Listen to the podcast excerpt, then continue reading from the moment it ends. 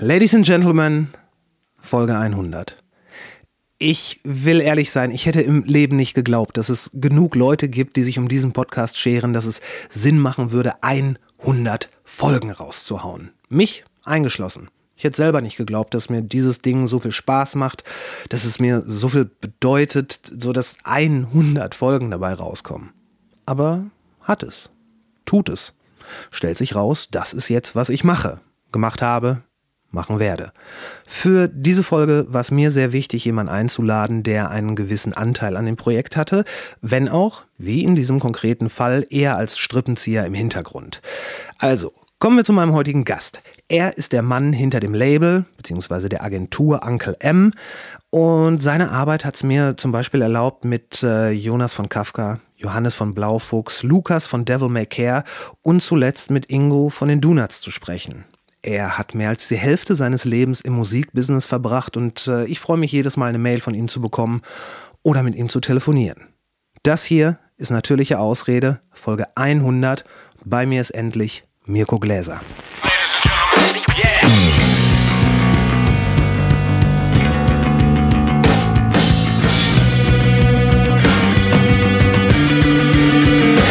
Intro. War das nicht ganz so schlimm oder nicht ganz so geil? Was wirklich drauf anlegen könnte, man Suicide bei Tiger begehen. Es gibt noch andere Feinde. Hier werden nicht so viele Leute erschossen. 10.000 Mann, wir brauchen Pferde und Kanone. Finde den Plan super. Die Welt geht zugrunde. Hat die Kontrolle über sein Leben. Du hast andere Bereiche als die, äh, diese, diese wirsche, moderne Technik durchblicken zu müssen. Ich bin immer derjenige, der die Künstler auslacht, wenn sie sagen so, ja, wir hatten 40 Minuten Interviewzeit, aber es hat nur für zwei Fragen gereicht, weil und so, und dann kommt genau das, weißt du. Ja, Naja, aber Chris, erzähl mir doch mal von deinem Tag. Wie war der bisher? Äh, bisher war der bisher war der Tag ganz hervorragend, würde ich sagen. Heute Morgen, äh, nein, eigentlich musst, musst du mich, eigentlich musst du mich fragen, wie die Folge mit Ingo war. Okay, erzähl mir von der Folge mit Ingo. Die Folge mit Ingo, schön, dass du fragst. Die Folge mit Ingo war ganz hervorragend. Wir hatten so viel Spaß und äh, ja, super Ding. Wir haben auf, äh, ich weiß es nicht, wir haben irgendwie auf so einem Level connected, dass äh, es hat sich so angefühlt, als würde man einen guten alten Freund wieder treffen, mit dem man einfach schon viel zu lange nicht gesprochen hat. Also Geil. tierisch. Un äh, unglaublicher Kerl, super freundlich, ähm, hat perfekt geklappt. Und äh, ja, entsprechend, weil ja, weil ja äh, heute ist ja heute ist ja Montag und ähm, ja, da ist halt morgens immer Podcast hochbringen auf den Socials, die entsprechenden Bilder und so weiter. Ja, und das, äh, das ist jetzt seit, ja, seit 100 Folgen immer mein Montag. Geil. Ja, ey, Hut ab, also vor so viel äh, Energie und auch vor allem ne, Leidenschaft, die du da über so einen langen Zeitraum auch reinbringst. Ne? Drei Jahre sowas zu machen, das. Ähm, Ja, es sind erst zwei Jahre. Das sind erst zwei Jahre. Ich habe heute. ja, gut, aber ne, Ja, ich meine, es, äh, am Ende des Tages ist es ja wirklich dafür da, dass ich nicht, dass mir nicht die Decke auf den Kopf fällt. Ähm, und das, das funktioniert ganz gut. Tatsächlich war das, war das Schwierigste in der Zeit, als dann wieder Veranstaltungen passiert sind und ich auch mal wieder in meinem Tagesjob äh, und meinem Tagesgeschäft arbeiten musste, dass es da dann echt so ein bisschen, ha, wie kriege ich das jetzt noch mit dem Podcast hin? Und an den drei Tagen habe ich einen Job, das heißt, da kann ich keinen Podcast annehmen. Also der, der Stellenwert des ganzen Projektes ist schon, er ist schon fast in einem ungesunden Maße hoch. Also ich bin nicht so weit, dass ich, sa- ich, ich bin nicht so weit, dass ich sagen würde, ich würde einen Job dafür sausen lassen, um einen Podcast machen zu können. Es sei denn, es wäre wirklich mit einem tierischen Gast. Dann muss man noch mal drüber reden. okay, die Frage hebe ich mir für gleich auf, wer das denn wohl sein könnte. Ja, okay, dann hebt ihr die Frage mal auf. Wenn du mir ein Zeichen gibst, bin ich bereit, auf Aufnahme zu drücken an einem separaten Gerät für eine separate Waffaufnahme von einem separaten Mikro. Was wunderbar ist, ähm, aber natürlich nehme ich das, also ich, das sei das Zeichen, ich nehme schon die ganze Zeit auf und werde das auch knallhart gegen dich verwenden, das Ganze. Okay, dann läuft's jetzt. Okay, super. Dann hört man jetzt auf jeden Fall einen Switch in Sachen Qualität. Ähm, nee, es ist, äh, also Podcast ist, äh, ich, ich werde das auch, das auch nicht mehr loslassen. Das ist, hey, so gute Leute, die man da trifft und so viele Perspektiven, die sich da auftun. Und es ist auch immer so, so ganz geil, einfach so seine eigene Meinung dem anderen zu präsentieren und dass der dann vielleicht da noch so eine gewisse Korrektur reinbringt oder eine Anregung. Es ist, ähm, ey, wir sollten alle Podcasts machen, dann wäre die Welt auf jeden Fall eine bessere. Es ist auf jeden Fall eine, eine gute Lektion im Zuhören lernen. Das ist ja vielleicht auch etwas, was äh, die Menschheit, um es mal ganz groß zu formulieren, momentan gar nicht mehr so richtig auf der Kette hat. Mhm. Also andere einfach mal ausreden lassen, sich auch mal auf Formate einlassen, die länger dauern als zehn Sekunden. Mhm. Und ist so eine gewisse Anti-Goldfisch-Methode, um mal wieder ein bisschen runterzutauchen manchmal, oder? Anti-Goldfisch?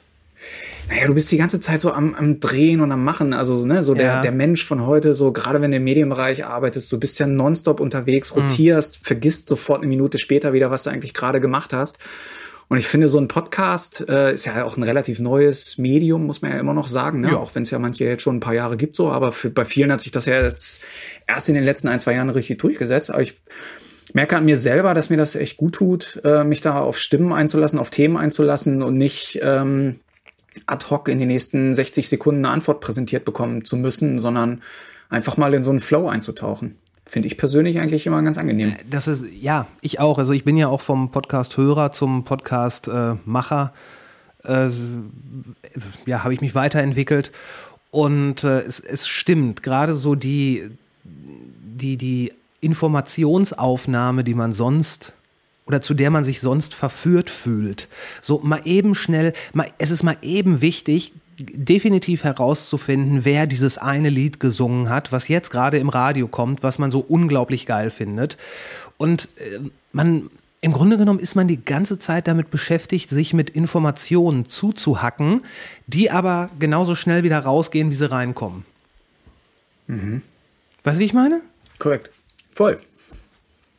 Ja. Und äh, da, das, das, ist, das ist auch, sind auch alles irgendwie so intellektuell so leere Kalorien, weil du weißt es, aber du, wei du hast es nicht, du hast es nicht wirklich äh, verinnerlicht, du hast es nicht wirklich gelernt. So, es reicht gerade mal, um fünf Minuten in deinem Kopf zu bestehen und dann ist es, wird es schon wieder von all den anderen Sachen verdrängt ich bin ja nicht ganz unschuldig dran, weil das ja letztendlich auch äh, Teil meiner, meiner Lebensaufgabe ist, möglichst viele Informationen aus deinem Kopf wieder rauszudrängen, damit möglichst viele meiner Informationen wenigstens kurz mal drinne waren. Aber und äh, dir möchte ich Danke sagen dafür. Aber ähm, vielleicht möchtest du, also wenn es nach mir geht, ist deine Aufgabe, die nettesten Punkrocker, die es so gibt, äh, zu einem Independent-Podcast hinzuschustern und das ist das, was du so tust. Aber damit kann man doch kein Geld verdienen. Also, was, ja, das sagt was, meine was Frau auch immer zu mir. was macht, sag, sag doch einmal bitte kurz den Leuten, was Uncle M macht. Also ähm, technisch gesehen auf dem Papier ist Uncle M ein Musiklabel mit angeschlossener PR-Agentur, mit angeschlossenem Musikverlag, was sehr trocken klingt.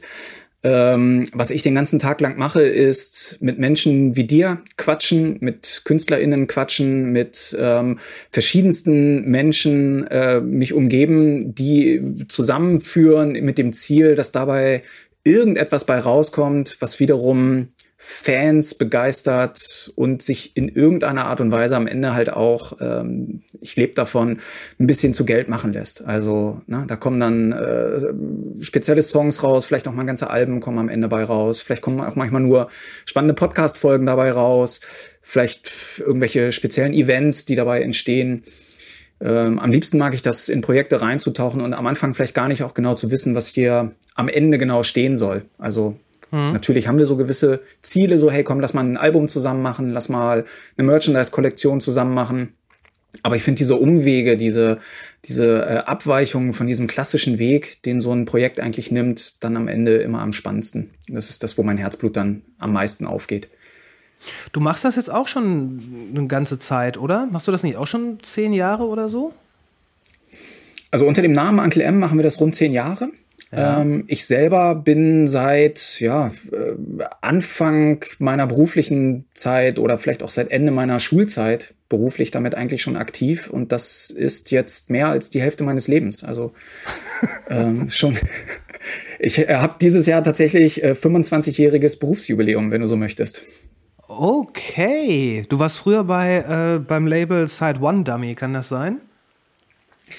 Genau. Also äh, ich weiß nicht, ob dich mein beruflicher Werdegang im Detail so interessiert, aber ich habe damals tatsächlich als so ein kleiner Einzelkämpfer in Deutschland äh, mich über Wasser gehalten mit Konzertbooking, mit Events, mit allem möglichen Tralala und habe dann tatsächlich äh, Glück gehabt, zum richtigen Zeitpunkt Side One Dummy Records kennenzulernen. Das ist ein amerikanisches äh, Plattenlabel, die damals halt auch ähm, in Europa überhaupt erstmal ihre ersten Schritte machen wollten und mhm. dachten, hey, da ist dieser Typ, der ist ganz nett, lass uns den noch einfach mal noch mit anheuern, dass der für uns in Europa nach dem Rechten sieht. Mhm. Und ich hatte Glück, weil Side One Dummy zu dem Zeitpunkt sich als ja wirklich das, das am schnellsten wachsende Indie-Label in Amerika herausstellte. Also alle Entscheidungen, die die damals getroffen haben, also wir sprechen hier vom Jahr 2000 bis 2006 etwa so die Zeit. Mhm. Äh, da hat, war wirklich jeder Griff, den die gemacht haben, ein totaler Volltreffer. Ähm, Flogging Molly, The Gaslight Anthem, Gogol Bordello, das sind alles Bands, die ich angefangen habe zu betreuen, als die hier noch auf dem Parkplatz gespielt haben und die während meiner Zeit dann äh, zu, ja, kann man nicht anders sagen, echt so kleinen Indie-Stars wurden mit vielen, vielen tausend Besuchern auf jedem Konzert. Gaslight Anthem ja sogar zu großen Indie-Stars. Auch das? Mit diesem, äh, die, die, wurden ja immer mit, ähm, ach, wie heißt er denn? Dingens verglichen. Äh, Bruce, Bruce Springsteen. Springsteen, genau. Was ich, äh, ich habe tatsächlich vorher nie viel Bruce Springsteen gehört, aber dann äh, kam halt, oder dann war halt die Platte hier raus, die äh, The 59 Sound war das, glaube ich. Und äh, mhm. immer wieder Parallele zu Bruce Springsteen gehört und also gesagt bekommen viel mehr. Und dann habe ich mir erstmal hier die, die Born to Run angehört und dann so festgestellt, okay, ja, ja, ja, dieses, dieses Hymnische, was da drin ist, das, das passt schon sehr, sehr gut zusammen. Also das stimmt. Ja, aber die waren doch damals, war damals riesig.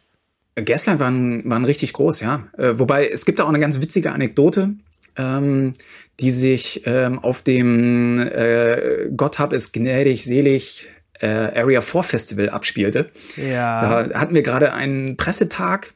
Äh, Gaslight hatten als eine relativ frühe Band gespielt, ne? So mhm. 16 ähm, Uhr oder Nachmittagsband. Ich weiß es nicht mehr ganz genau. Nachmittagsband, genau, ne? So schon so das erste Publikum vor der Bühne, aber noch nicht so richtig riesengroß. Und auf einmal klingelte beim Sänger das Telefon und seine US-Managerin war dran. Und die erzählte ihm davon, dass ein New Yorker Plattenladen gerade angerufen hat und Bruce Springsteen himself in diesen Plattenladen reingegangen ist und dort fragte, ob sie denn dieses Album von Gaslight Anthem hätten. Und ähm, dann hat natürlich dieser komplette Laden, ich meine, wir reden hier vom Jahr, was war das, so 2005, ja? Das war noch nicht die Zeit, wo jeder sein Handy zückt und sofort für YouTube ein Video macht, sondern erstmal haben, waren alle ganz aufgeregt, dass der Boss im Laden ist. Und dann haben sie ihm diese Platte verkauft, er ist rausmarschiert. Und ähm, das machte sofort die Runde. Mhm. Und dann hat die Managerin davon Wind bekommen, hat ihn angerufen und eine Woche später hat Bruce Springsteen äh, die Band äh, eingeladen, mit ihnen im Hyde Park zu spielen in London vor 100.000 Leuten. Irgendwas ist unterbrochen. Ich hoffe, das kannst du nachher rausschneiden. Ja, selbstverständlich. Kann ich alles. Easy. Okay, also ähm, der, ja, wenn du sagst, das muss 2005 gewesen sein, das war ja wirklich kurz vor dem iPhone. Das heißt, bevor das wirklich rausgekommen ist, was die ganze Entwicklung äh, in Gang gesetzt hat. Ich habe es neulich gesehen. Ähm, vor ein paar Tagen ist das iPhone ja 15 Jahre alt geworden. Das heißt, vorher gab es dieses ganze Smartphone-Dingen in der Ausprägung noch nicht mal ansatzweise. Ja. Ja, we weißt du noch, welches Area 4 Festival das war? War das schon zweitägig oder war das noch an einem Tag? Ich habe ich hab keine so detaillierte Erinnerung mehr daran, okay. muss ich sagen. Also da müssten wir wahrscheinlich noch einmal Wikipedia zu Rate Nein, ziehen. genau das haben wir ja gesagt, das machen wir, sowas machen wir hier nicht.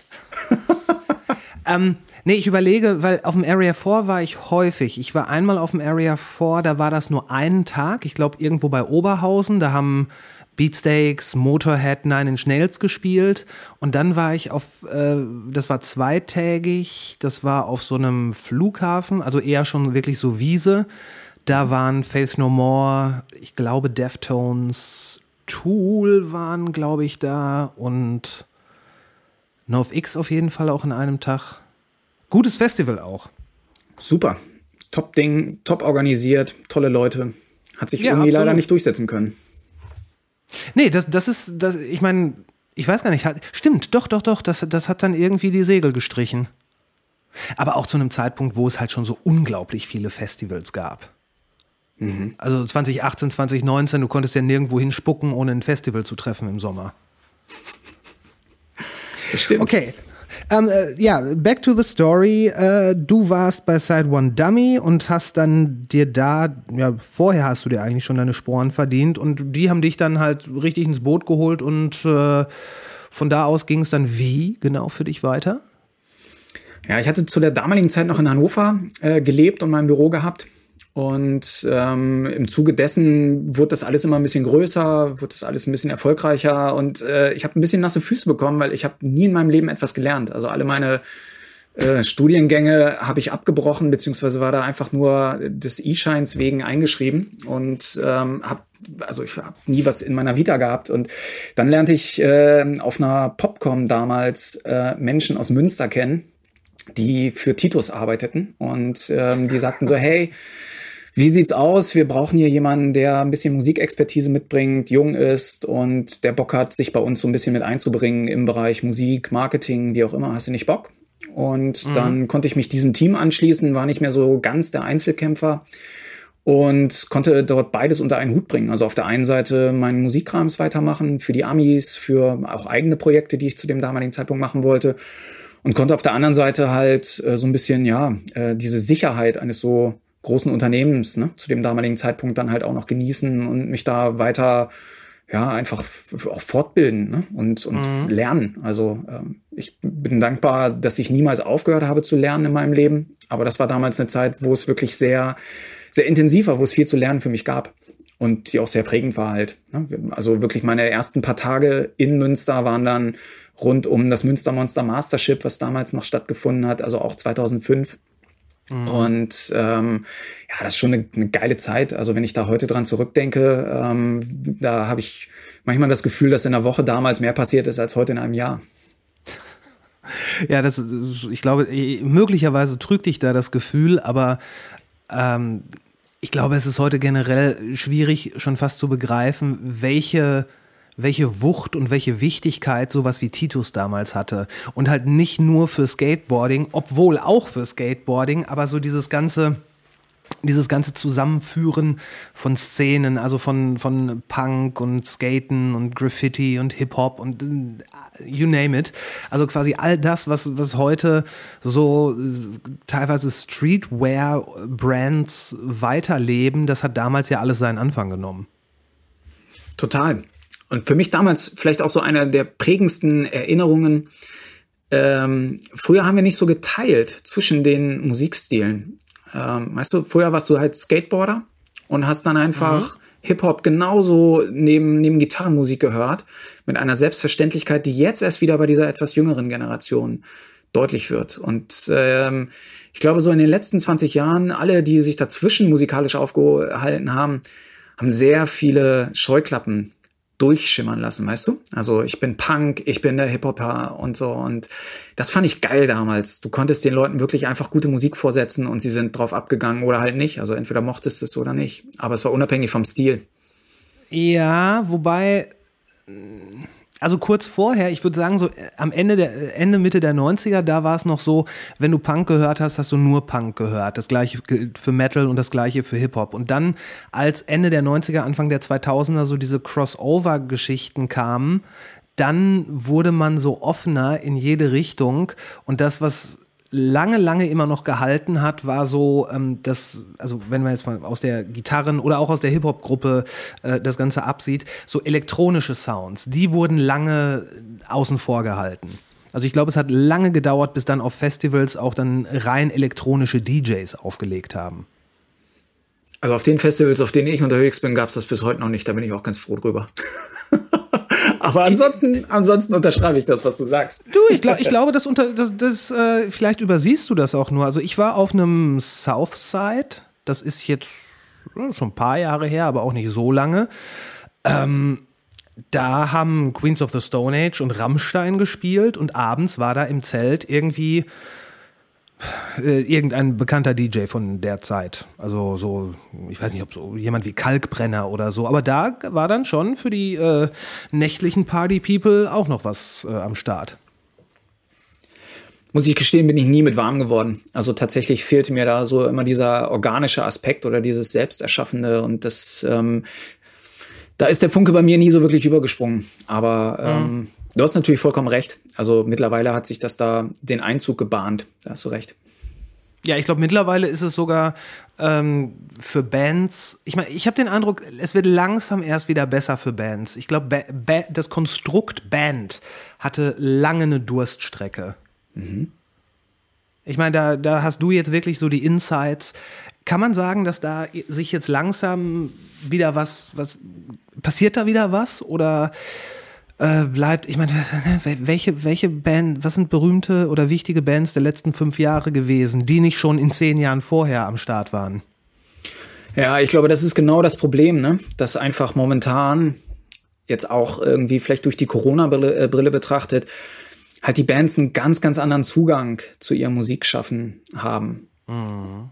Ähm, diese, diese Selbstverständlichkeit, dieses äh, Rotzige, dieses ähm, sein Publikum für sich erobern, das haben halt viele von diesen aufstrebenden jüngeren Bands momentan einfach nicht. Also viele von denen ähm, haben, glaube ich, einen perfekten Google AdWords-Kurs abgelegt oder können jetzt mittlerweile ihre Spotify, Instagram Ads perfekt targeten, so, aber haben so ein bisschen von dieser künstlerischen Seele dafür an den Teufel verkauft, ne? Und ich erinnere mich da auch so, um, äh, ja, du hast es gerade selber losgetreten, dass du mich an meine alten Zeiten erinnert hast. Aber ich habe damals auch für, eine, für einen Künstler gearbeitet namens Gogol Bordello, eine, eine Gypsy-Punk-Band.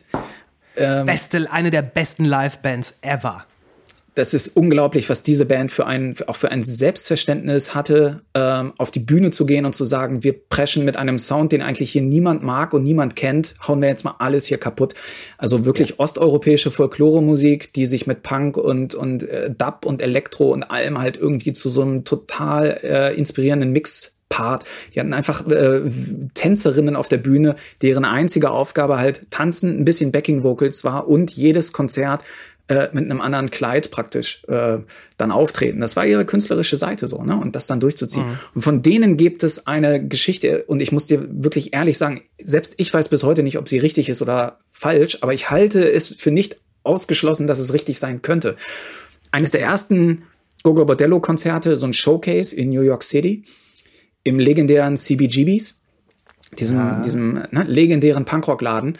Und ähm, die Band wusste, okay, heute Abend kommt von der New York Times ein ganz wichtiger Musikkritiker vorbei. Der steht auf der Gästeliste, der kommt hier heute Abend hin. Wir müssen diesen Typen heute sowas von hart an die Wand spielen. Ähm, lass uns was Wildes machen. Und angeblich ist der Sänger ins CBGBs ausverkauftes Haus auf einem Babyelefanten aufgeritten auf die Bühne.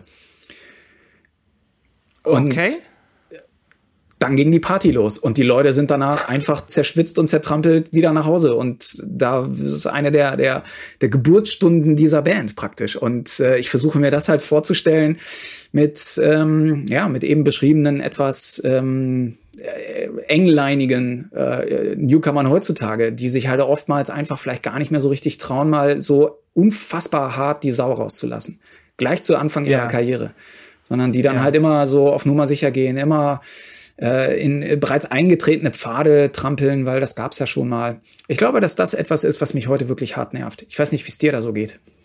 Sehr, sehr. Also äh, ich, ich bin ja immer noch ein sehr äh, freudiger Vinylkäufer, aber neue Sachen, also neue, neue Platten, die so aus dem Bandbereich kommen, kaum. Also da gucke ich dann halt eher so nach den, nach den üblichen Verdächtigen, so wenn Queens of the Stone Age ein neues Album rausbringen.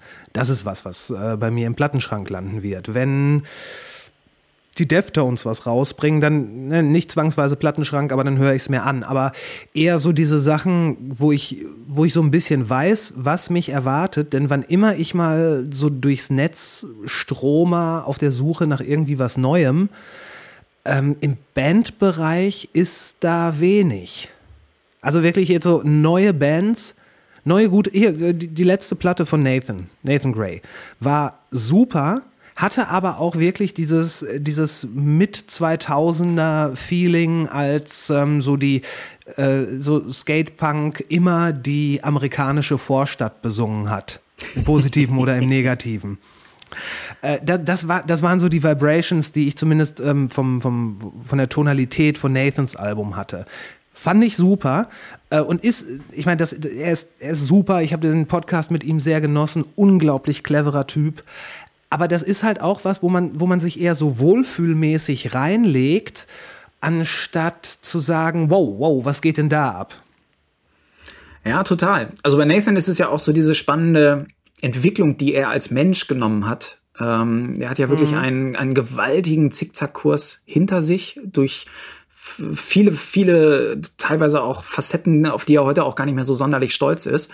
Ähm, und der dann halt irgendwann an seinem 40. Geburtstag anfängt, ähm, Hip-Hop zu hören. Oder das überhaupt wahrzunehmen. Oder äh, dem plötzlich äh, 30 Jahre später auffällt, wie gut eigentlich diese Joe Strummer Songs früher waren und der das jetzt mhm. dann mittlerweile als auch ein, einen Einfluss zulässt.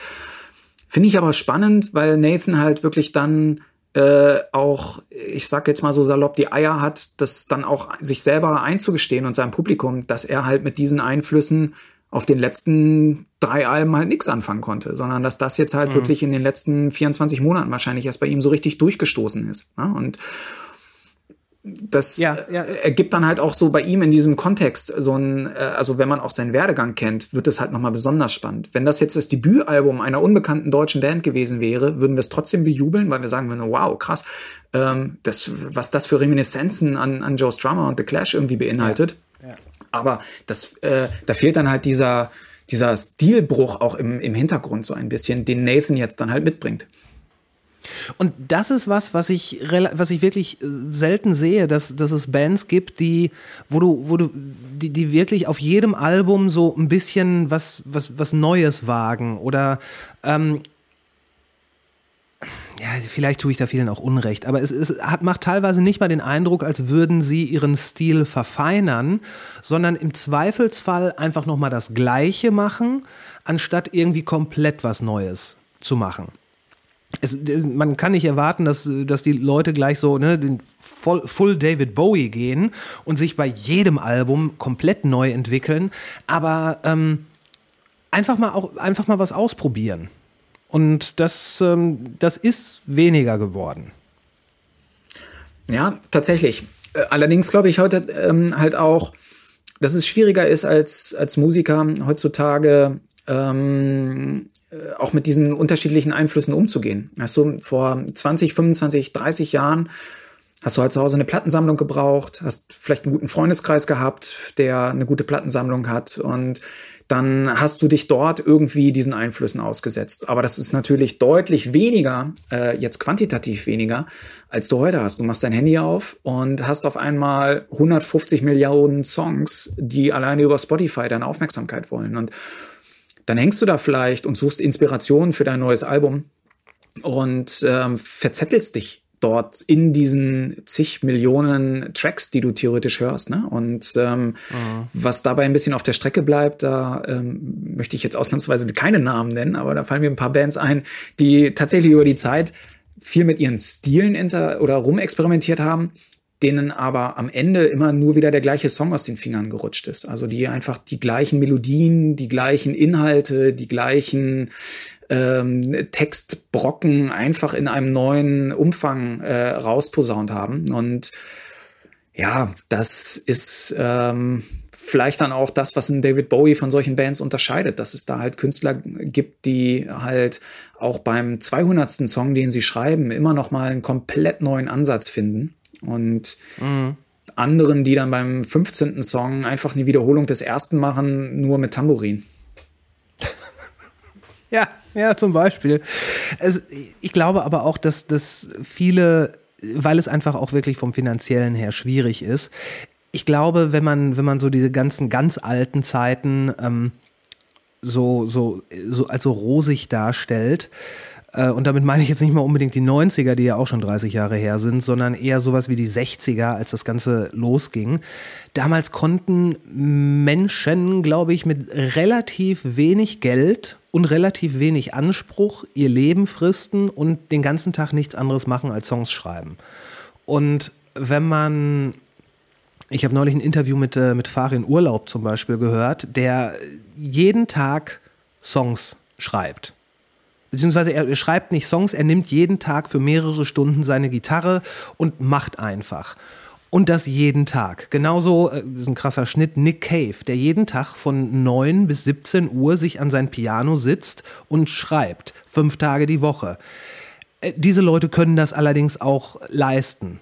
Die können trotzdem ein, äh, ein Leben bestreiten, weil, weil da einfach die nötige, äh, die nötige Asche am Start ist. Das ist sicherlich hilfreich, ja. Ja, das ist nicht Wobei ich, zumindest. Ich, ich auch glaube, dass selbst wenn sowas käme wie ein bedingungsloses Grundeinkommen für KünstlerInnen, dass wir da trotzdem einige hätten, die du ein Jahr lang an ihr Klavier stecken könntest und es würde immer nur wieder der gleiche Song bei rauskommen. Also, ne, ähm, ja. das das mal so dahingestellt.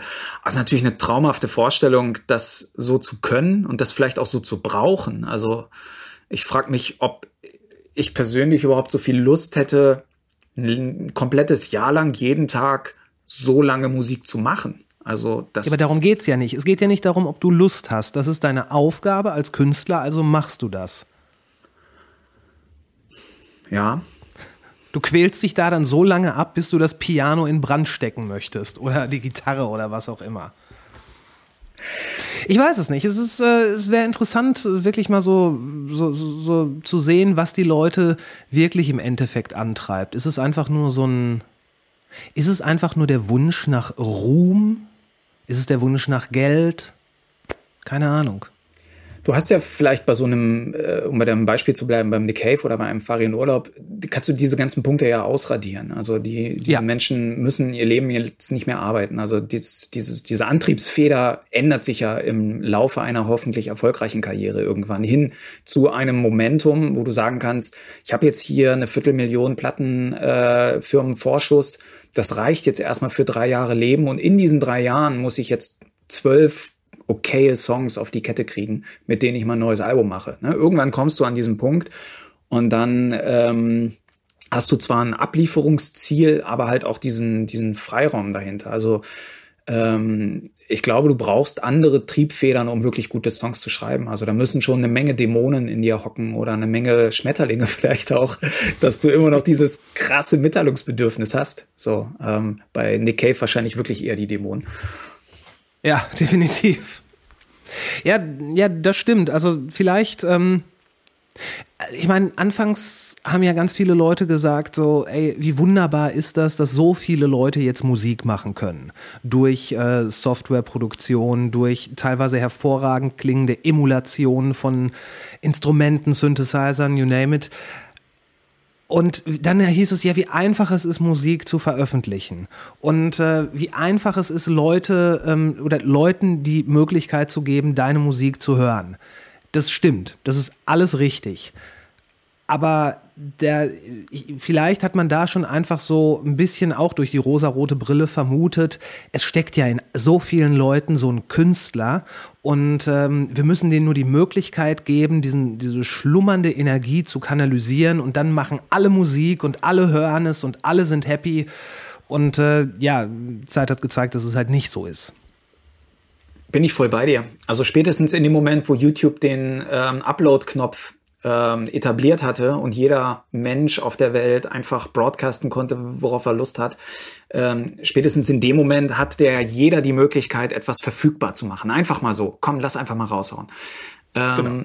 Und trotzdem trennt sich ja dann irgendwo die Spreu vom Weizen, dass du dann vielleicht doch eben ein Team um dich herum hast, was in der Lage ist, aus einem einfachen Song eine Botschaft zu kreieren, die dann vielleicht auch noch ein bisschen ähm, hochgepusht wird, ein bisschen weiter rausgebreitet wird, sodass du dich dann halt inhaltlich trotzdem, obwohl es einfach ein ähnlicher Song ist, doch abhebst von diesem anderen Song, der dort einfach verfügbar gemacht worden ist. Ne? Also letztendlich ist das ja Teil meiner Aufgabe, den ganzen Tag lang Lösungen zu suchen für genau solche fertige Musik. Also Musik, die man eigentlich jetzt Schnips einfach veröffentlichen könnte, wo man aber sagt, komm, wir bauen da jetzt vielleicht auch noch eine, eine Geschichte drumherum noch weiter mit auf. Wir lenken den Fokus mal ein bisschen weg, nur von der Musik hin zu anderen Facetten dieses Künstlers. Ähm, weil ein Künstler, eine Künstlerin halt dann doch mehr ist als nur diese zwölf Songs auf dem Album. Also da gehört halt dann doch auch ein bisschen Charisma mit dazu, da gehört äh, vielleicht auch ein Look mit dazu, da gehören, da gehört ein, ein ziemlich multimediales Auftreten dazu. Und ein Song alleine macht vielleicht dann noch nicht den Hit. Zumindest mhm. nicht in der heutigen Medienwelt. Äh, ja, absolut. Heute ist es ja fast wichtiger, wer und was du darstellst, wer du bist und was du darstellst. Ist, äh, würdest du sagen, deine Arbeit wäre, äh, wenn es Social Media nicht gäbe, wäre deine Arbeit dann einfacher oder schwieriger?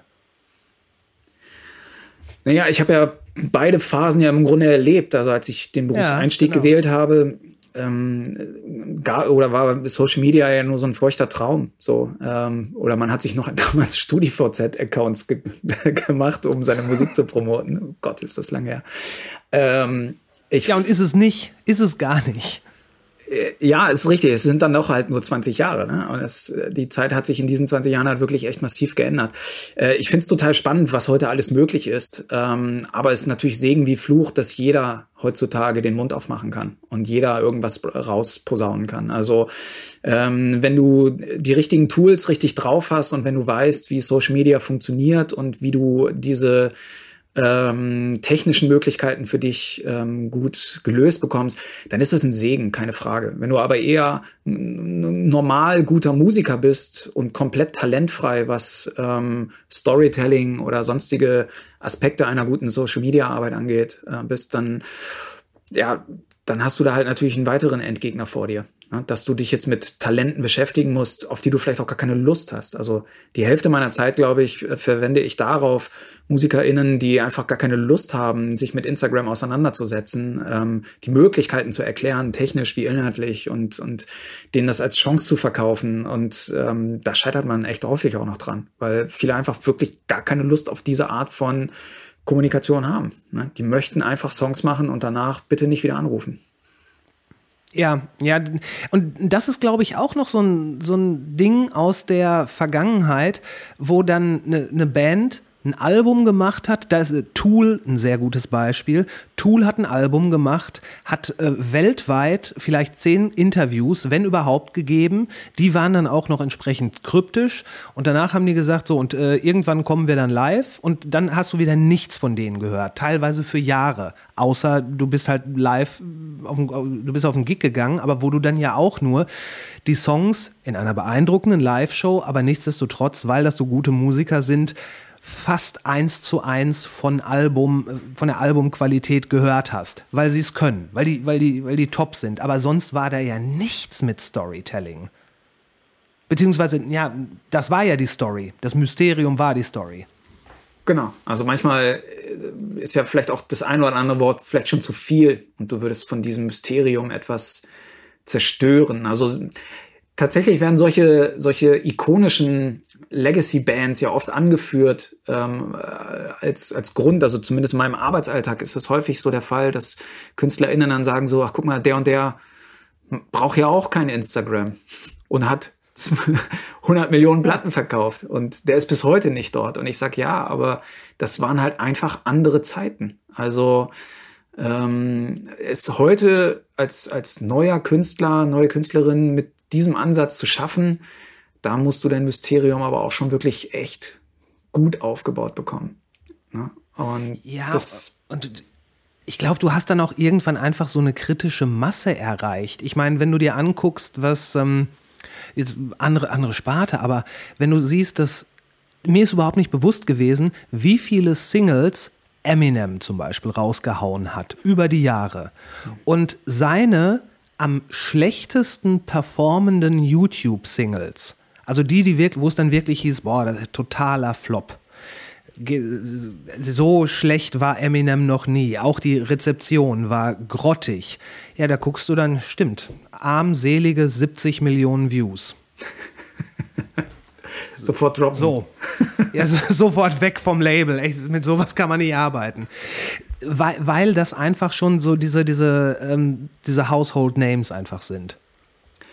Vollkommen. Aber da machen sie die Plattform ja heutzutage auch einfach. Ne? Also sobald du dort irgendwo auch nur mal ähm, im, im Feenschweif eines solchen Künstlers ähm, auf Spotify oder YouTube unterwegs gewesen bist, ähm, merkt sich der Algorithmus das und äh, befeuert Ja. dich halt dann in der Zukunft immer wieder auch mit diesen Sachen. Also diese äh, vielleicht auch nochmal so eine, so eine äh, komische Entwicklung, die das Ganze ja genommen hat, obwohl uns da ja wirklich mittlerweile die komplette Welt zu Füßen liegt und wir ja Zugriff auf, auf die, den gesamten bibliothekarischen Schatz der Menschheitsgeschichte haben könnten, ähm, haben wir ein extrem eng gestricktes tatsächliches Nutzungsverhalten, was wir da an den Tag legen. Also ne, ähm, es ist immer wieder erstaunlich festzustellen, wenn Menschen dann ihre Spotify Jahresauswertungen äh, dann rausposten. Sie haben wahnsinnig viel Musik gehört, aber am Ende beschränkt es sich dann halt doch auf 30 bis 50 KünstlerInnen, die sie hören. Und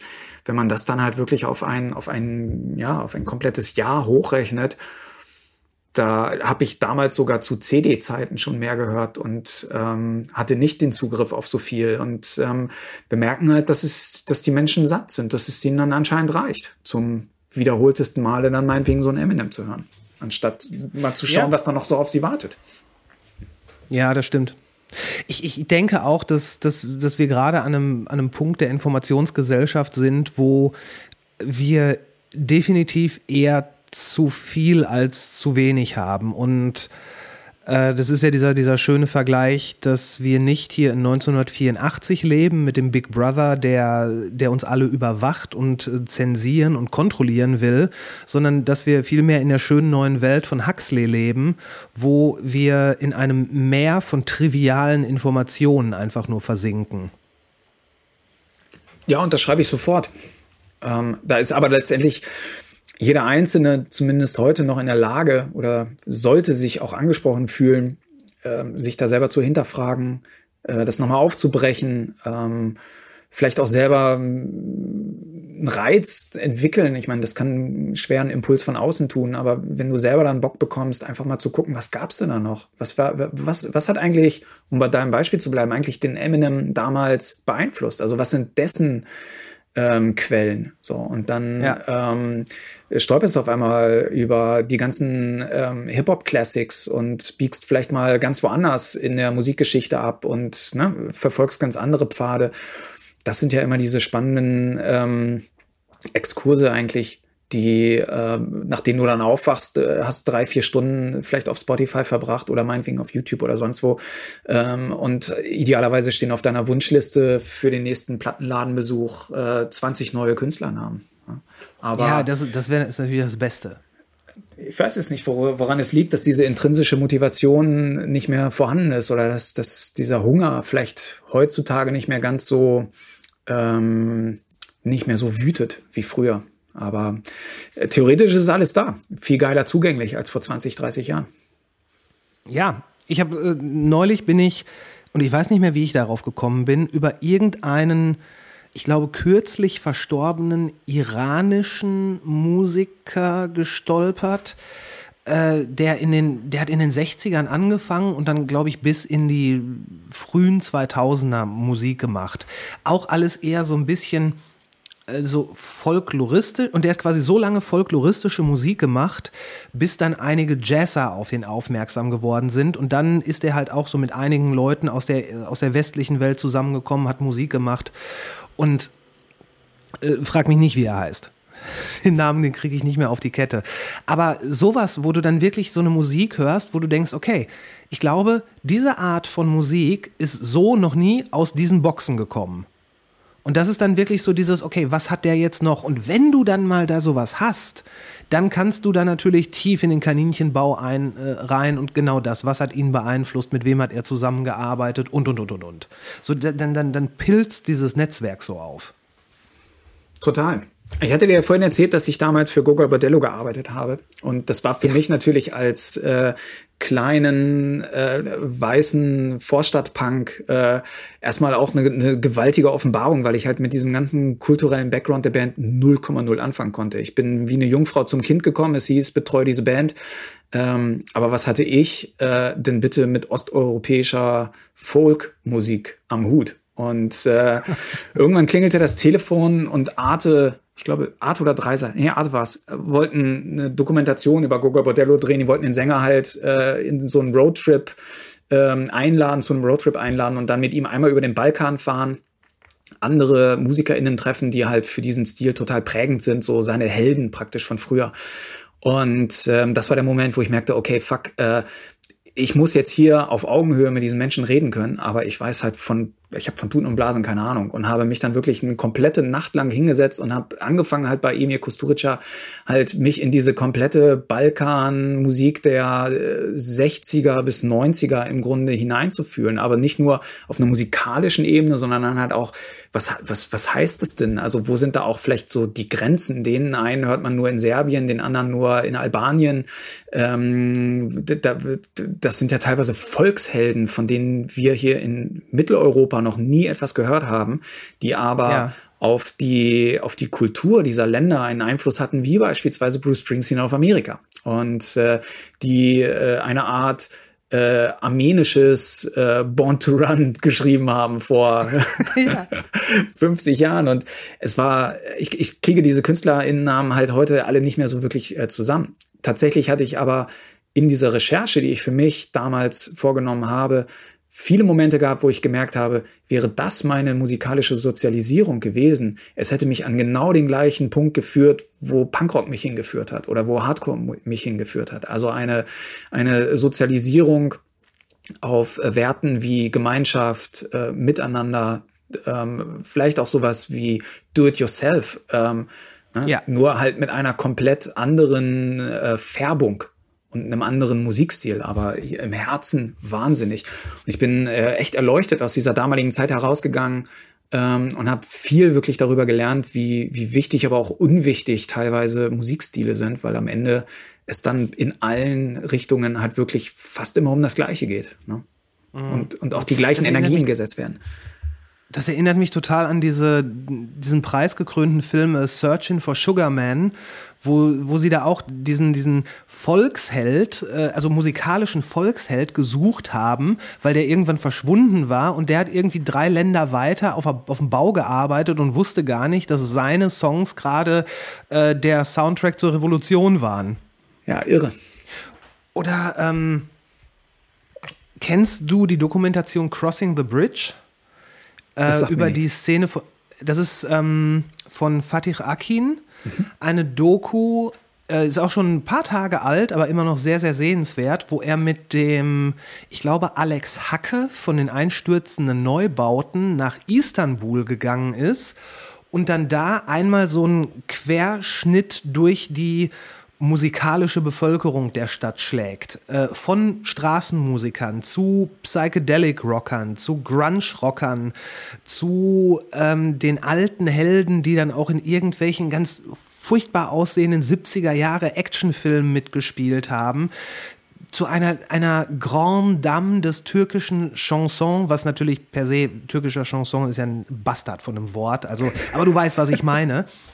Und das Ganze wirklich durchtränkt von dieser, von dieser Musik in ganz verschiedenen Bereichen, wo du dann aber dann, wo du doch merkst, das hat, also von dem, von dem Grunge-Rocker zu der Chanteuse, das hat alles einen sehr ähnlichen Vibe.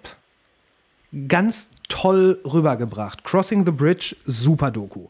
Ja, auch über dann, so wie du es erzählst, auch über eine Kultur, von der wir halt auch viel zu wenig wissen und die wahrscheinlich das Hundertfache an Energie mitbringt und an, an Lebensfreude und an Intensität als vieles von dem, was wir halt hier so aus der Konserve äh, konsumieren. Ne? Absolut, absolut.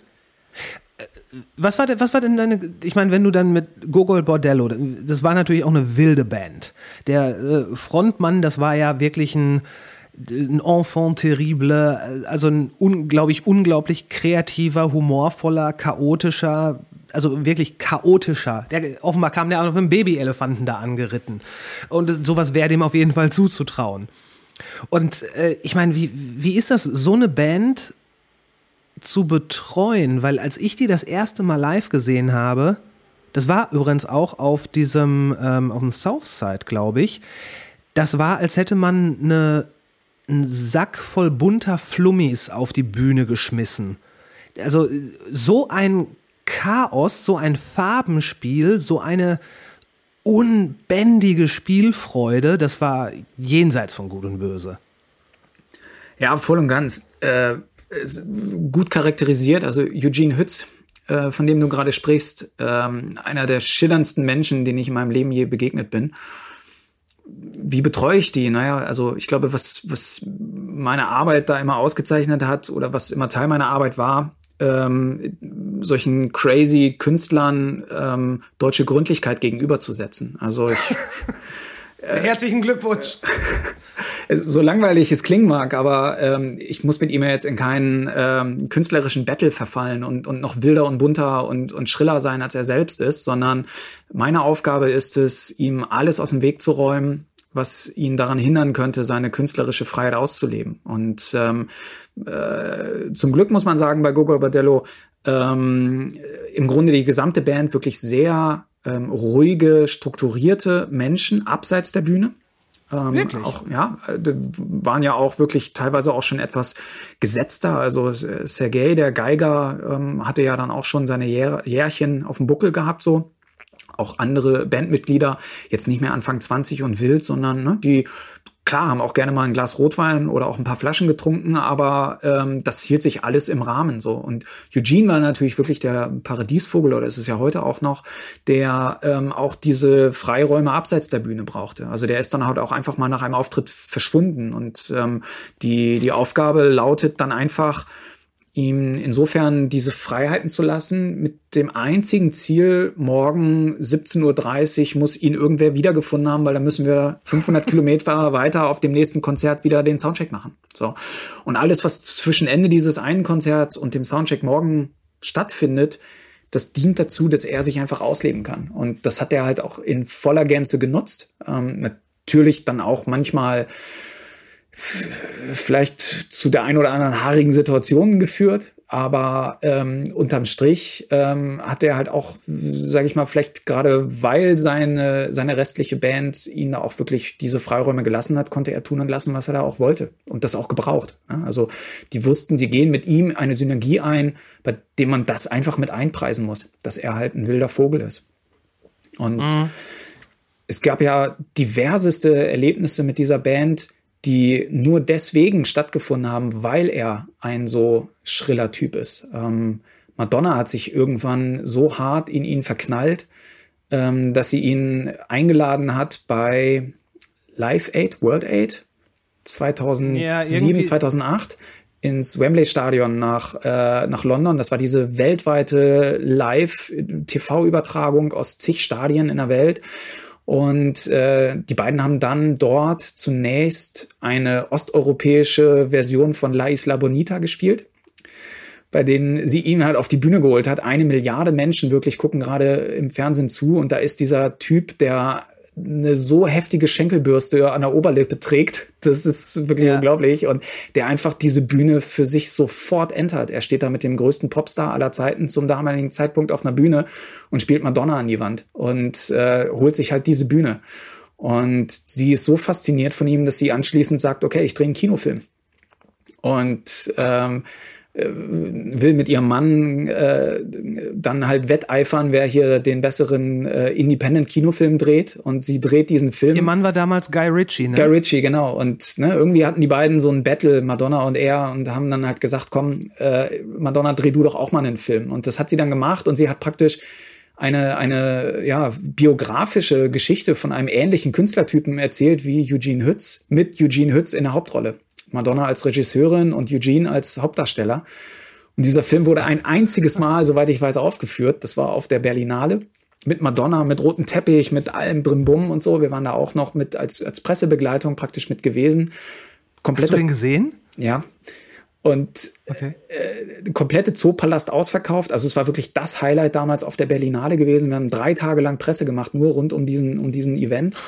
Wirklich mit australischen Fernsehsendern und ukrainischem Nationalradio und allem möglichen Pipapo. Und dann, nachdem dieser Film fertig war, Totenstille. Und dann fängt halt so langsam hinten ein bisschen Klatschen an und weiter Totenstille. Und das war Madonnas Film mit Eugene. Wie fandst du den Film so? Ich fand ihn nicht sonderlich gut, muss ich äh, diplomatisch sagen. also ich, Okay. habe, ich war nicht der lauteste Klatscher, aber auch nicht der leiseste. Aber es hatte Gründe, dass er nie wieder aufgeführt wurde. Aber wir, wir kamen ja Ich würde darauf. sagen, die Guy Ritchie-Filme sind doch schon etwas strukturierter und besser. Ja, so, sonderlich guten Kritikerruf genießen die ja auch nicht. Aber Madonna hat es tatsächlich geschafft, dort den ähm, silbernen Pokal zu erlegen in, die, in diesem Okay. Privatbattle mit ihrem Mann. Aber die, die, worauf du ja hinaus wolltest, was er, also Eugene, für ein krasser Typ war und ist. Und ich glaube, sowas, äh, solche Gelegenheiten in der Art und Weise, das Feigenblatt und, und ne, die, die Deko einer, einer Weltkünstlerin zu sein ähm, und eingeladen zu werden, etwas ziemlich Graues noch aufzuhübschen, äh, das bekommst du halt nicht, wenn du selber eine graue Maus bist. Und Eugene war in den Jahren wirklich einer der buntesten, schrillsten, aufregendsten Charaktere, die es in der, in der Kultur halt gab. Und hat das halt wirklich in diesen Jahren bis aufs Äußerste natürlich ausgenutzt. So. Und Ja, klar, klar. Ist, ist das was, was dich vorbereitet? Ich meine, das, das hört sich alles sehr lehrreich, sehr spannend, sehr abenteuerlich an. Ist das was, was dich auf das, was, was du heute machst, in irgendeiner Art und Weise vorbereitet hat? So im Sinne von, wenn du einmal äh, als Tourbegleiter oder Bandbegleiter von Gogol Bordello unterwegs warst oder vielleicht auch über mehrere Jahre, dann sind viele andere Aufgaben, die danach kommen, doch schon deutlich einfacher. Einfacher würde ich vielleicht gar nicht mal sagen, weil was halt hier natürlich hinzugekommen ist, dadurch, dass wir dann auch wirklich mehrere Jahre sehr eng zusammengearbeitet haben. Also ich glaube, ich saß dort so für sechs, sieben Jahre auf dem, ähm, ja, auf dem Beifahrersitz, wenn du so möchtest. Ähm, äh, das ging natürlich auch nur deswegen, weil wir halt so gut aufeinander eingestellt waren, weil jeder wusste, was er vom anderen zu erwarten hat, weil es da auch irgendwie eine, eine sehr enge Bindung, praktisch auch menschliche Bindung gab ähm, eine wildfremde Person in den ähnlichen Situationen zu begleiten, würde mir heute immer noch schwerfallen, weil das natürlich erst ein gewachsenes Verhältnis sein muss. So. Ähm, worauf es mich vielleicht heute vorbereitet ist, äh, mit dem einen oder anderen Ego besser umzugehen. Also ähm, heutzutage, wo vieles in Zahlen messbarer geworden ist, also Erfolge in Streaming-Zahlen oder in YouTube-Klicks zu messen, ähm, fällt es mir halt leichter, so Verbindungen zu damals herzustellen und zu sagen, mag sein, dass du äh, dank deines guten Social Media Managers die folgenden Reichweiten erzielt bekommen hast, aber du bist halt dann doch irgendwie unterm Strich nur eine ziemlich langweilige Kartoffel. Und ähm, dieses, dieses Ego einfangen ist tatsächlich etwas, ähm, was ich damals, glaube ich, besser eingenordet bekommen habe.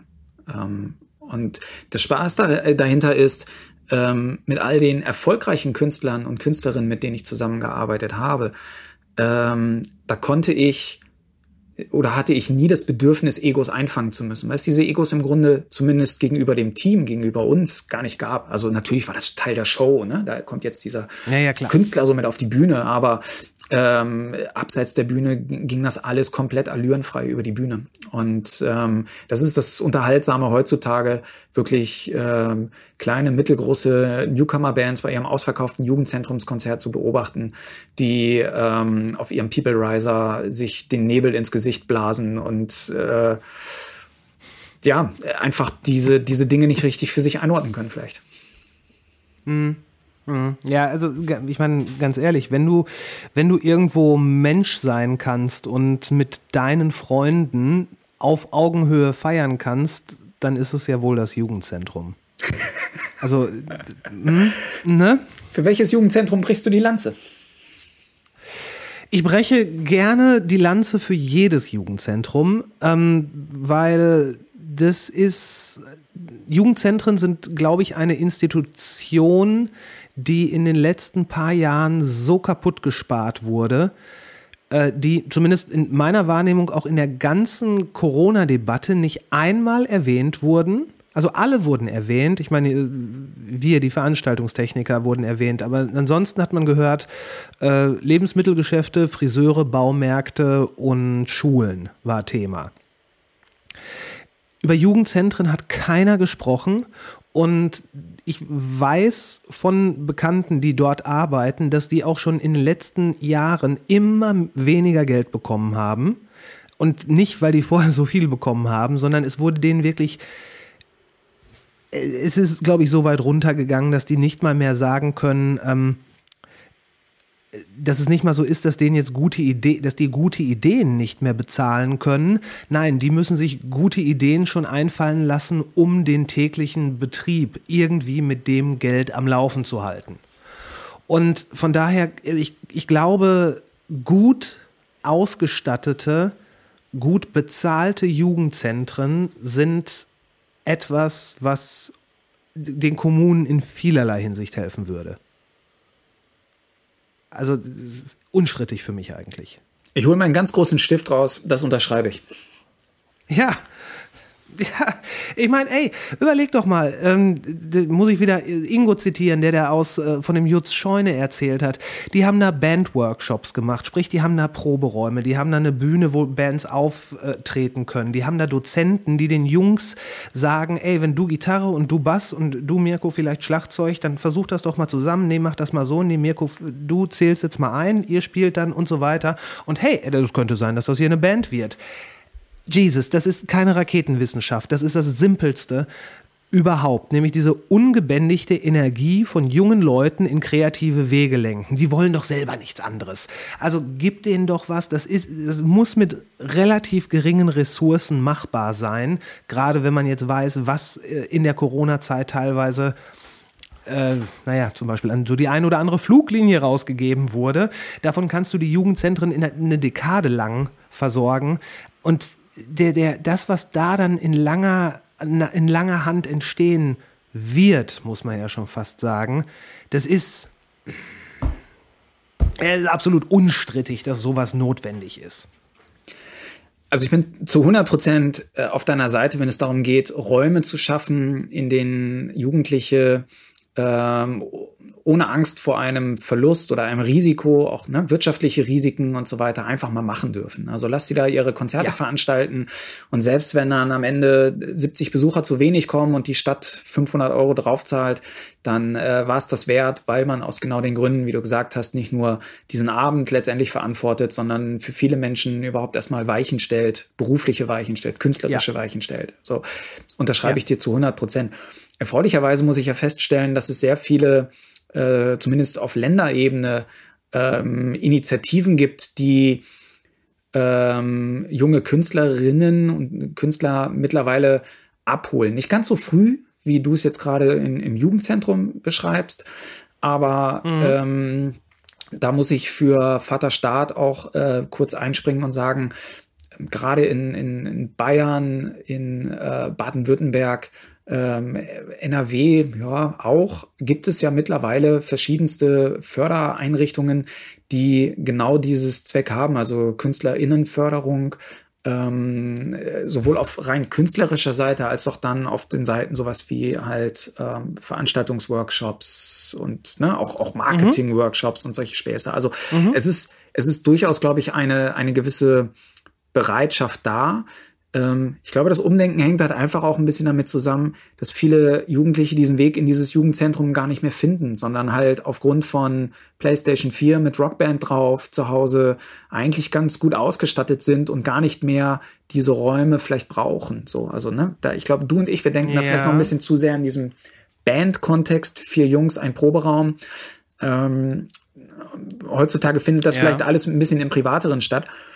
Nichtsdestotrotz ähm, plädiere ich äh, für genau die gleichen Dinge. Also ähm, uns sind in den letzten zwei Jahren aufgrund der ausgefallenen Festivals viele Situationen verloren gegangen, in denen junge Menschen ähm, ihren ersten Kuss im Iglu-Zelt bekommen haben, äh, um 16 Uhr äh, einfach vielleicht das erste Festivalbändchen um, um den Arm einfach da mal so hingetigert sind zum Meet and Greet, es cool fanden, dass dort eine, eine Band steht, äh, die kennengelernt, das erste Fanboy, Fangirl-Moment äh, und aus, ne, was dann so dort entsteht. Und zehn Jahre später mhm. sind das vielleicht die Veranstalter von einer neuen Veranstaltung, ne, die dort erstmal genau. die Lunte riechen mussten. So und sind schon wirklich zwei komplette Jahrgänge jetzt durch die Lappen gegangen. Also gerade für die, für die Rockmusik ist das ein herber Verlust, weil es unserem Genre nicht gelungen ist, diesen Verlust über Internet und Co. auszugleichen. Also ne, vielleicht ist Eminem und Co. hier äh, gar nicht mehr so sehr davon betroffen, weil die dann einfach ihre Streaming-Konzerte in Fortnite übertragen haben. Aber ähm, für die 0815 Rockband äh, aus dem Jugendzentrum nebenan, klar, das ist ein Genickbruch, keine Frage. Und ja. ich glaube, es wird dann auch gerade an solchen ähm, alten Säcken, und da gucke ich dich und mich an, ähm, liegen, ähm, in den nächsten Jahren wirklich Möglichkeiten aufzubauen, jungen Menschen den Zugang zu unserer Szene auf sämtlichen Ebenen ähm, noch mehr zu erleichtern. Also ähm, ich glaube, wir müssen noch viel mehr, als wir vor Corona schon getan haben, betonen, was den Reiz ausmacht, ein aktives Mitglied in einer Rockszene, in einer alternativen Musikszene zu sein. Also wir, mhm. ne? Natürlich reden wir hier über, über Songs, über, über Hooks, über Kleidung, über so etwas. Aber wir reden auch über sowas wie politische Gesinnung und eine gewisse Sozialisierung, die wir ja alle auch über unsere Musik erfahren haben. Und mhm. das Schöne wäre doch, wenn es uns durch ein gesteigertes Engagement gelingt, die jetzt heute 15- bis 20-Jährigen einzusammeln und nachträglich auf unseren Zug mit drauf zu lotsen und zu sagen, hey, wenn dich während Corona was genervt hat, dann doch bitte auch, dass ähm, vieles einfach so herzlos passiert, dass äh, jeder mhm. vereinzelt und, und getrennt vom anderen äh, seine Zeit verbringen musste und dass einfach dieses Miteinander fehlte. Ähm, wir leben hier seit äh, 30 und mehr Jahren in einer Musikbubble, die sich eigentlich auf Stage-Diven spezialisiert hat. Viele fangen den Einzelnen auf. Ja, wir äh, sind, ja, gut gesagt. Wir, wir sind hier die Fachleute im Auffangen, also lass uns das in den nächsten Jahren ähm, so hart tun und eine ganze Generation von Kids, die wir bisher in den letzten zwei Jahren nicht erreichen konnten, jetzt mit noch mehr Aufwand wieder mitnehmen.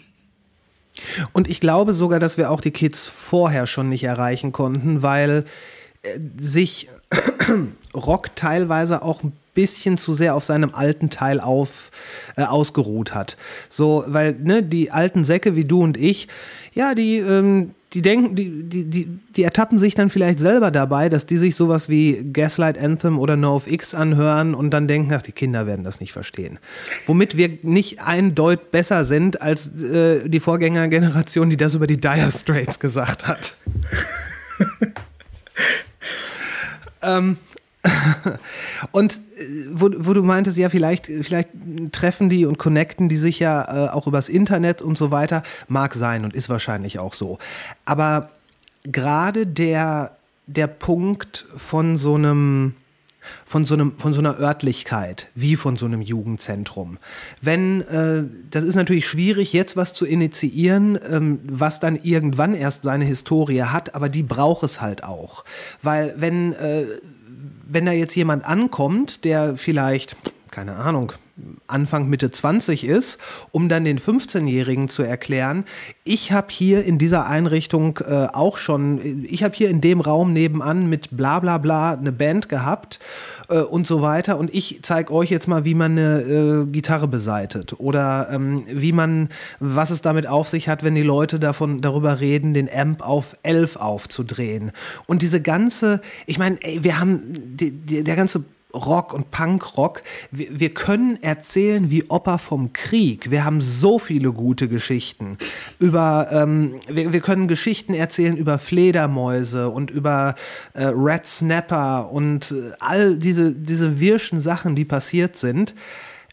Ich glaube schon, dass da, dass da ein bisschen was hängen bleiben kann. Und äh, ganz ehrlich, wenn du, äh, wenn du laut über eine Anlage sowas wie auch ein uralter Song Ace of Spades von Motorhead auflegst, dass da was passiert im Körper, das ist nach meinem Dafürhalten absolut unstrittig. Ja, bin ich bei dir. Ähm, mir ist auch gerade nochmal dieser Mehrgenerationenhaushalt im Jugendzentrum bewusst geworden, dass du dort halt dann auch tatsächlich noch die 21 Jahre alte Band hast, die dort einfach bisher aus diesem Kaff nicht losgekommen ist und irgendwie Ja. mit ihrer Maschinenbauerlehre da festklebt und dort probt, die natürlich genau die Seitenaufzieher sind, die du meinst, die den 15-Jährigen Ja. zum ersten Mal zur Gitarre verhelfen. Keine Frage, aber ähm, die Antwort nehmen wir ja praktisch äh, dann auch wieder äh, uns ja auch schon mit vorweg. Also wenn wir wollen, dass dort eine junge Generation heranwächst, dann ähm, dürfen wir nicht warten, dass sie anklopft und darauf wartet, dass man ihnen die Tür aufmacht, sondern dann müssen wir selber diese Türen weit aufsperren, Hallo rufen Ja. und, und äh, ne, hineinbitten, aktiv. Ähm, heute Morgen habe ich beim, beim äh, Surfen auf dem Klo äh, von einem Festival in diesem Sommer, ich, mir fällt der Name gerade nicht ein, gelesen, die dazu geschrieben haben, freier Eintritt für alle unter 18. Fand ich genial. Also nicht einfach nur, bring dein Kind mit und setz ihm äh, Kopfhörer auf, sondern ähm, hey, du bist 17,5, komm her, hilf mit, mach mit. So, äh, ich meine, das sind genau die Mechanismen, die wahrscheinlich dich und mich äh, in diese Szene mit hinein äh, transportiert haben.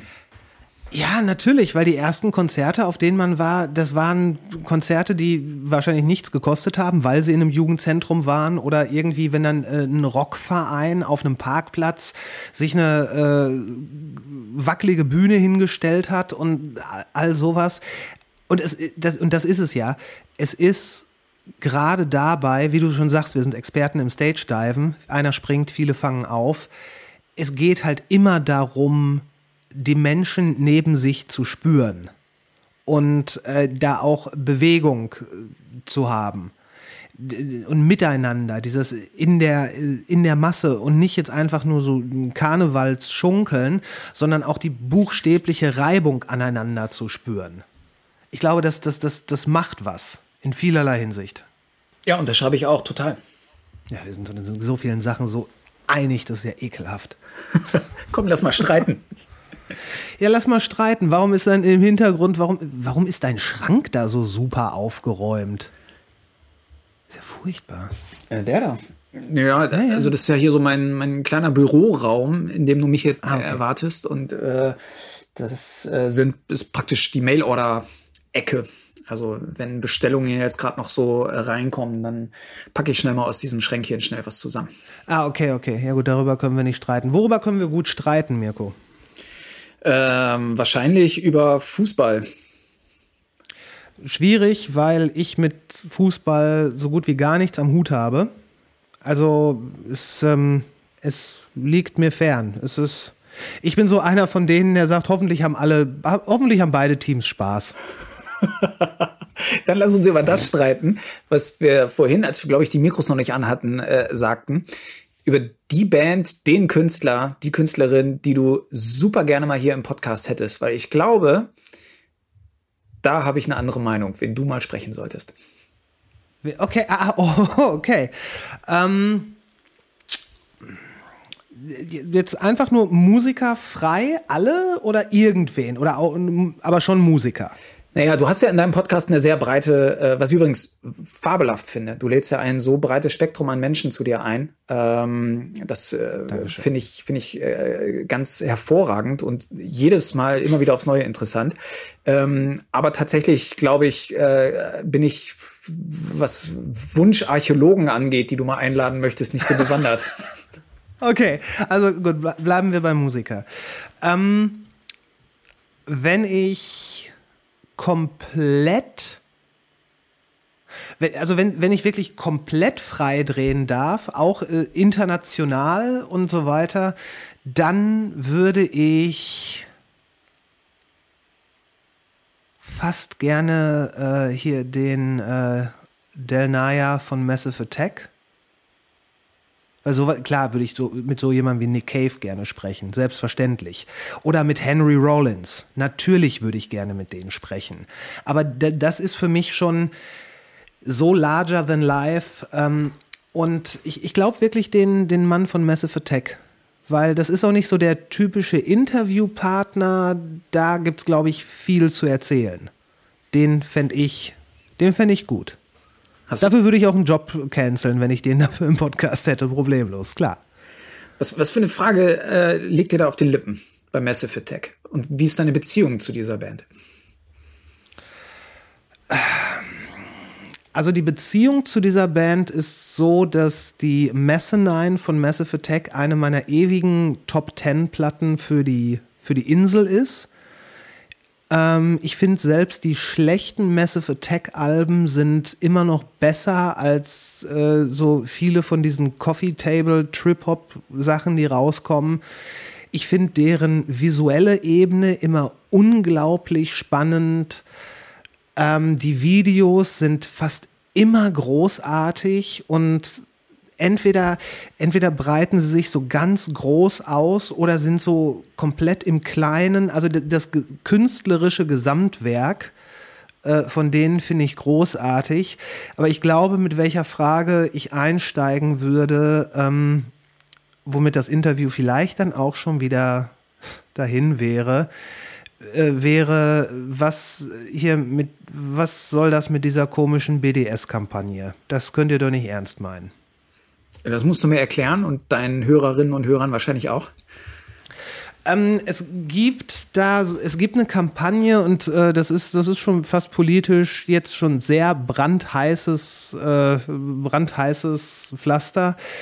Es gibt diese Boykottkampagne für oder gegen israelische Musiker und dass Leute sagen, wir spielen nicht in Israel und so weiter. Und einige, es kommt, glaube ich, massiv aus England. Der Roger Waters ist da, soweit ich weiß, ein bisschen federführend. Und äh, andere Bands, wie zum Beispiel Radiohead, die haben von vornherein gesagt, nein, das ist Quatsch, da machen wir nicht mit. Ähm, aber ich würde gerne wissen, wie, was Sie sich davon versprechen und ob äh, diese Leute von Massive Attack glauben, dass das der richtige Weg ist. Dann können wir jetzt ja schon wieder nicht streiten. Weil ich. Ja, nein, du wolltest mir. Äh, du wolltest ja sagen, du hast jetzt eine Idee, wen ich, äh, wen ich stattdessen nehmen sollte. Ja, ich hatte tatsächlich gedacht, mir kommt, äh, während du das sagst, ein perfektes äh, Gegenstück dazu. Aber jetzt, wo du das äh, mit Massive Attack so schön äh, erklärt hast und erzählt hast, weiß ich gar nicht, ob ich dir da widersprechen möchte. So, sondern ähm, okay. Okay, tun wir so, dass ich vielleicht möglicherweise schaffe ich es dieses Jahr noch nicht, Massive Attack in den Podcast zu holen. Ähm, sollte ich das, sollte ich es dieses Jahr nicht schaffen, also wenn doch, gebe ich dir Bescheid. Aber ansonsten, wen würdest du mir sonst ans Herz legen und warum? Ich glaube, ähm, wenn du wenn du wirklich mit solchen Leuten wie Henry Rollins, was ich übrigens gar nicht so absurd finde, ähm, diesen Gedanken. Also äh, der Typ ist ja immer mal wieder auch dafür bekannt, ähm, auf Anfragen einfach auch mal kumpelhaft zu reagieren. Ich habe am Sonntagnachmittag nichts vor, lass mal schnell machen. Also ähm, mhm. ne, pro, probier dein Glück. mhm. Ich fände es tatsächlich super interessant, weil ich glaube, dass du eine sehr ähm, äh, angenehme Art und Weise hast, aus den Menschen diese wunderschönen Erinnerungen herauszukitzeln. Und ähm, äh, das würde mich tatsächlich dort auch äh, als, als äh, langjähriger äh, Fan auch ebenfalls vom Werk von Henry Rollins oder auch, wie du sagst, von, von Nick Cave äh, sehr begeistern. Tatsächlich fehlen mir sehr häufig ähm, in, den, in, in vielen aktuellen Podcasts genau diese, diese, diese, diese äh, Grand Dames und, und die alten Herren, ähm, die nochmal eine etwas äh, ja, zeitloseren Blick auf die Dinge werfen, über die wir uns ja heutzutage so ähm, austauschen. Also ähm, mhm. es ist äh, zumindest für mich immer wieder ganz interessant und, und angenehm, äh, in, in ähm, Podcasts hineinzuhören, die ähm, einen, einen, äh, einen gewissen Blick zurückwerfen, ohne so dieses komplette nostalgische mit. Ohne so Opa erzählt vom Krieg. Genau. Und ne, ich, äh, ich glaube, dir wird dort äh, das ganz gut gelingen, äh, die ins Hier und Jetzt zu holen, aber trotzdem ihre Vergangenheit mitzunehmen. Mm, ja, vielleicht, vielleicht, vielleicht. Patti Smith würde ich boah, super gerne auch mal. Wenn man, wenn man jetzt schon spinnen darf. Eigentlich, äh, ehrlich gesagt, die, die, die ganze, die ganze so 70er-Szene äh, New York City finde ich alle interessant, gerade immer vor dem Hintergrund der Stadt. Das wäre auch äh, wär tierisch. Äh, jeden von, der, von den Beastie Boys würde ich gerne sprechen. Weil lass mal über Leute reden, die verrückte, verrückte Sachen erlebt haben, unter anderem ja auch mit Madonna. Äh, also gerade diese, diese ganze East Coast-Truppe von Punk bis Hip-Hop fände ich super spannend. Ähm, aber zum Beispiel auch äh, jetzt mal hier im Land zu bleiben und jetzt nicht so Grand Dame oder äh, Altvordere, wen ich wirklich spannend finde, und das habe ich schon einigen Leuten gesagt, die haben mich da für, für, äh, für blöde gehalten, ist ähm, diese, diese äh, Shirin David. Wer? genau. Shirin David ist eine deutsche Rapperin, Ex-YouTuberin, ähm, die sehr erfolgreich ist, die auch äh, sehr offensiv mit ihrem, mit ihrem Äußeren umgeht und die macht halt immer, ist immer sehr sexy und darauf bedacht. Äh, ich fände total spannend zu wissen, was sie zum Beispiel antreibt, das zu machen. Weil es sind halt immer diese, äh, diese, diese, diese Texte von wegen, ja, hier viel Geld, viel gekauft, viel Gucci, viel Bling. Und wirklich mal zu fragen, ey, ist es das? Ist das das, warum du das machst? Wegen Geld und Gucci und Bling und den, den Ausschnitt zeigen? Ist das? das ich glaube nämlich, da steckt mehr dahinter. Sowas, das fände ich auch super interessant. Und am Ende macht Shireen David bei dir ihre Offenbarung und ist in Wahrheit äh, Radieschenzüchterin in irgendeinem Kleingarten in Bottrop oder. Ja, und nee, ich, ich, ich glaube bei solchen Leuten oder ich, ich, glaube bei vielen jüngeren Künstlern ist die, äh, die, die, die, die öffentliche Persona oder die Instagram-Persona und das, was wirklich da ist, da gibt es eine große Diskrepanz zwischen. Und ähm, auch das, sowas fände ich interessant, mal äh, irgendwie rauszufinden. Also beides. Ich meine, das, das ist es ja. Ich könnte mich mit, mit Henry Rollins, mit Shireen David und mit dem Chefarchäologen äh, des Deutschen Archäologischen Instituts in der Türkei unterhalten. Das sind alle super spannende Leute. Hiermit ist für weitere 100 Folgen natürliche Ausrede genügend Themenstoff gesorgt. Meine Damen und Herren. Auf jeden Fall. Ähm, du, ich, und ich glaube fast, das war schon fast ein gutes Schlusswort. Was meinst du? Einverstanden. Okay, dann hast du jetzt auch noch ein bisschen was vom Tag, weil du bist ja äh, jemand, der auch in dieser, auch in der Corona-Zeit immer noch hart arbeiten muss, vielleicht sogar härter als vorher, weil du musst ja quasi kompensieren, dass die Leute äh, ja, dass die Leute so wenig live auftreten können und dass es dann trotzdem irgendwie noch was Gutes und Substanzielles von denen zu sehen gibt. das hast du schön zusammengefasst und ja, richtig. Alright, ähm, sag den Leuten noch bitte, wo sie dich äh, im Netz finden können. Also wer Interesse daran hat, mehr über meine Arbeit zu erfahren, findet das äh, über die Kanäle von Uncle M, Uncle M Music. Wir sind auf Instagram, Facebook und äh, Twitter sehr aktiv. Außerdem haben wir ein sehr aktives Spotify-Profil, wo ihr ähm, unsere aktuellen und unsere All-Time-Releases in äh, sehr angenehmer Playlist-Form übersichtlich findet. Schön gesagt. Mirko, ich danke dir für deine Zeit. Es äh, war mir ein Anliegen, endlich mit dir auch mal sprechen zu können und nicht immer nur deine Schützlinge vorgesetzt zu bekommen. Aber auch damit, bitte, bitte mach damit weiter. Also ähm, waren bisher immer großartige bis fantastische Gespräche, die du mir dazu geschustert hast. Vielen lieben Dank, Chris, auch für dich und äh, an dich und deine Arbeit. Und äh, sollte ich eines Tages äh, die PR-Arbeit für Henry Rollins oder Nick Cave oder Shirin David übernehmen, dann äh, bist du einer der ersten, die ich auf jeden Fall anrufen werde. Und wir sind raus. Die Links zu Uncle M und somit natürlich auch Mirko, zu den wunderschön gestalteten Platten, die er verlegt, zu den Bands, für die er arbeitet. All das findet ihr in den Show Notes. Ich habe euch noch ein Video von einem Auftritt von Gogol Bordello auf dem Lowlands Festival dazu gepackt. Schaut euch das an. Das ist purer Rock'n'Roll. Echt jetzt. Wenn ihr diesen Podcast unterstützen wollt, was mich logischerweise wahnsinnig stolz machen würde, dann könnt ihr das über Steady tun. Unseren Newsletter abonniert ihr über Substack. Wir sind bei Instagram, YouTube und ab dieser Woche auch auf Facebook. Und äh, ach ja, ein letztes noch. Bei Spotify kann man jetzt Podcasts bewerten. Wäre cool, wenn ihr das in Erwägung ziehen würdet. Nächsten Montag hören wir uns wieder. Ein fetter, fetter Kuss geht raus an euch alle. Was immer ihr tut, macht's gut. Bis später.